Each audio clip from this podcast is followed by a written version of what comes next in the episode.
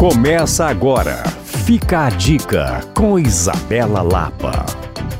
Eu fico impressionada com a quantidade de pessoas que me procuram no Coisas de Mineiro com vontade de visitar e descobrir a região da Serra da Canastra.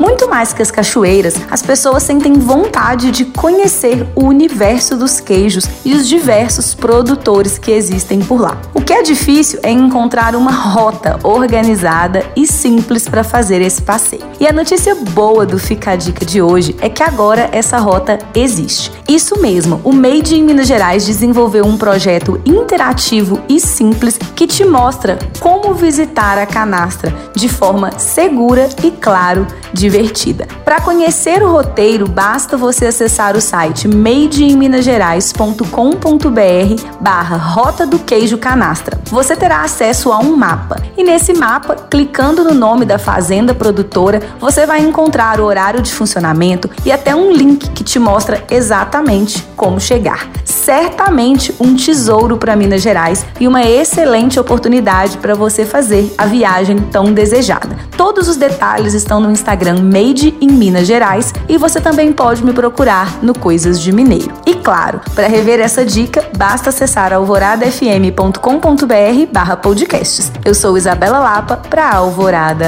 FM.